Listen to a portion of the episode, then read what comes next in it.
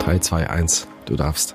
Jörg, sag mal, freust du dich denn schon auf 2024? Unbedingt. 2023 war jetzt auch schon ganz schön lang aktuell. Es wird Zeit, dass was Neues kommt. Ich freue mich auf 2024. Ja, also ich mache mir ehrlich gesagt nicht so viel aus Jahreswechseln oder Silvesterfeiern, aber ich habe für 2024 schon ein paar Pläne, was so Urlaube oder Konzerte oder andere Veranstaltungen betrifft. Und da freue ich mich auf jeden Fall drauf. Und auch hier in Berlin ist ja einiges los im nächsten Jahr. Was genau, das besprechen wir jetzt.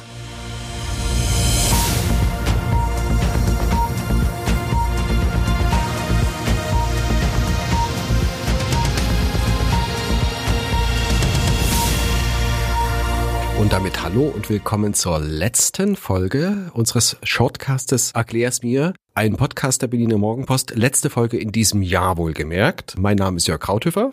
Und mein Name ist Jessica Hanak. Danke für die Klarstellung, dass es die letzte Folge 2023 ist. Aber natürlich. Und wir schauen uns jetzt mal an, was nächstes Jahr in Berlin alles ansteht. Und das ist wirklich eine Menge, würde ich sagen. Fangen wir an mit einem unserer Lieblingsthemen, liebe Jessica, dem Verkehr in Berlin.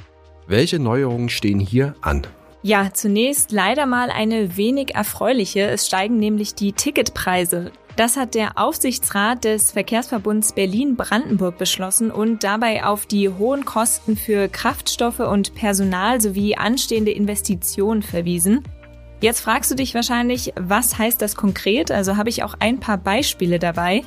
Der Einzelfahrausweis AB kostet ab dem 1. Januar zum Beispiel 3,50 Euro. Das sind 30 Cent mehr als bisher. Und für die beliebte Vier-Fahrtenkarte für Berlin AB werden künftig 10,80 Euro fällig. Bislang zahlt man dafür glatt 10 Euro. Auch die Abos werden teurer. Ausgenommen ist das Deutschland-Ticket.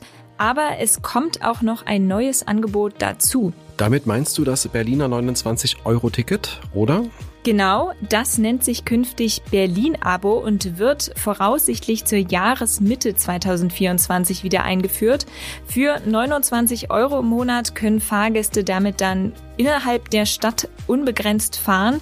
Im Gegensatz zum früheren 29-Euro-Ticket ändert sich aber, dass es künftig eine Mindestvertragslaufzeit gibt und die beträgt ein Jahr.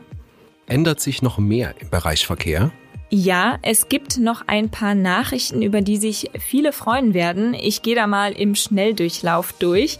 Ab Januar wird die Zahl der E-Scooter in der Berliner Innenstadt beschränkt und soll damit von jetzt rund 25.000 auf 19.000 sinken. Das soll helfen, für mehr Ordnung vor allem auf den Gehwegen zu sorgen. Ebenfalls positiv, die Straßenbahnlinie 18 wird im ersten Halbjahr bis zum Hackischen Markt verlängert sodass Fahrgäste dann direkt von Hellersdorf bis Mitte fahren können.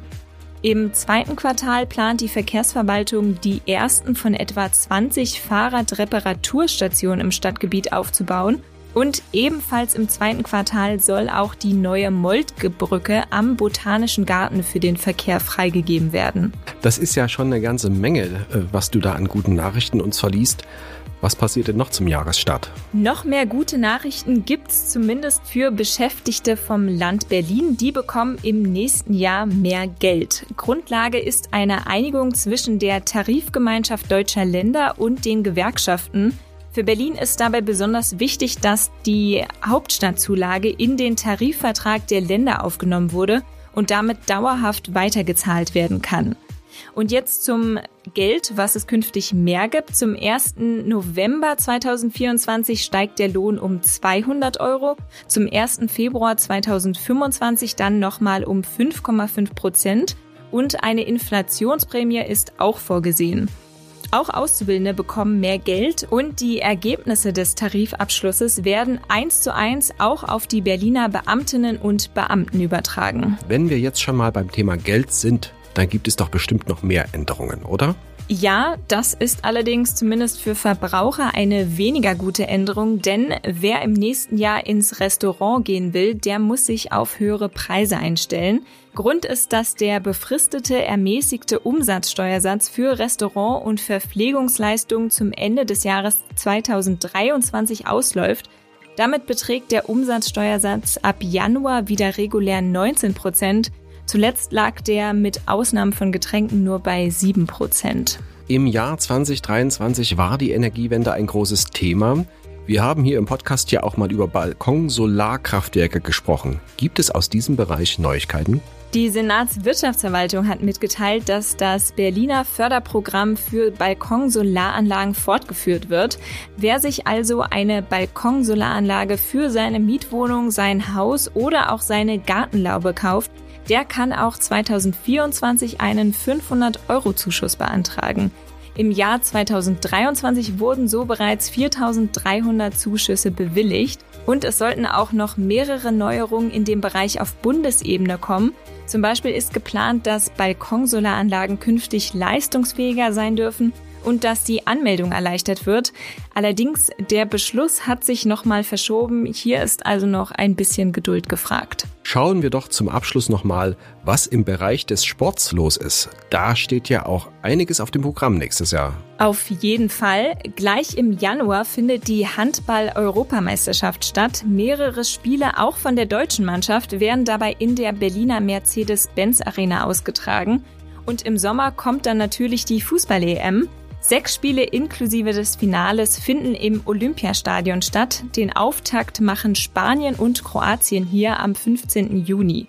Für die Fanmeile gibt es den besonderen Plan, die Straße des 17. Juni mit Hilfe eines Kunstrasens zu einem vorübergehenden Park zu gestalten. Da bin ich auf jeden Fall schon sehr gespannt, wie das aussehen wird. Und in dem Zusammenhang ist auch ganz interessant, dass im neuen Haushalt Mittel für ein Drohnenabwehrsystem für die Polizei vorgesehen sind. Das soll dann auch schon für die Europameisterschaft im Sommer genutzt werden. Halten wir mal fest, meine Vorfreude auf 2024 scheint gerechtfertigt. Vielen Dank für die Informationen, liebe Jessica. Sehr gern und wir hören uns dann hoffentlich im nächsten Jahr wieder. Wir freuen uns drauf. Bis dahin. Einen guten Rutsch. Tschüss. Tschüss.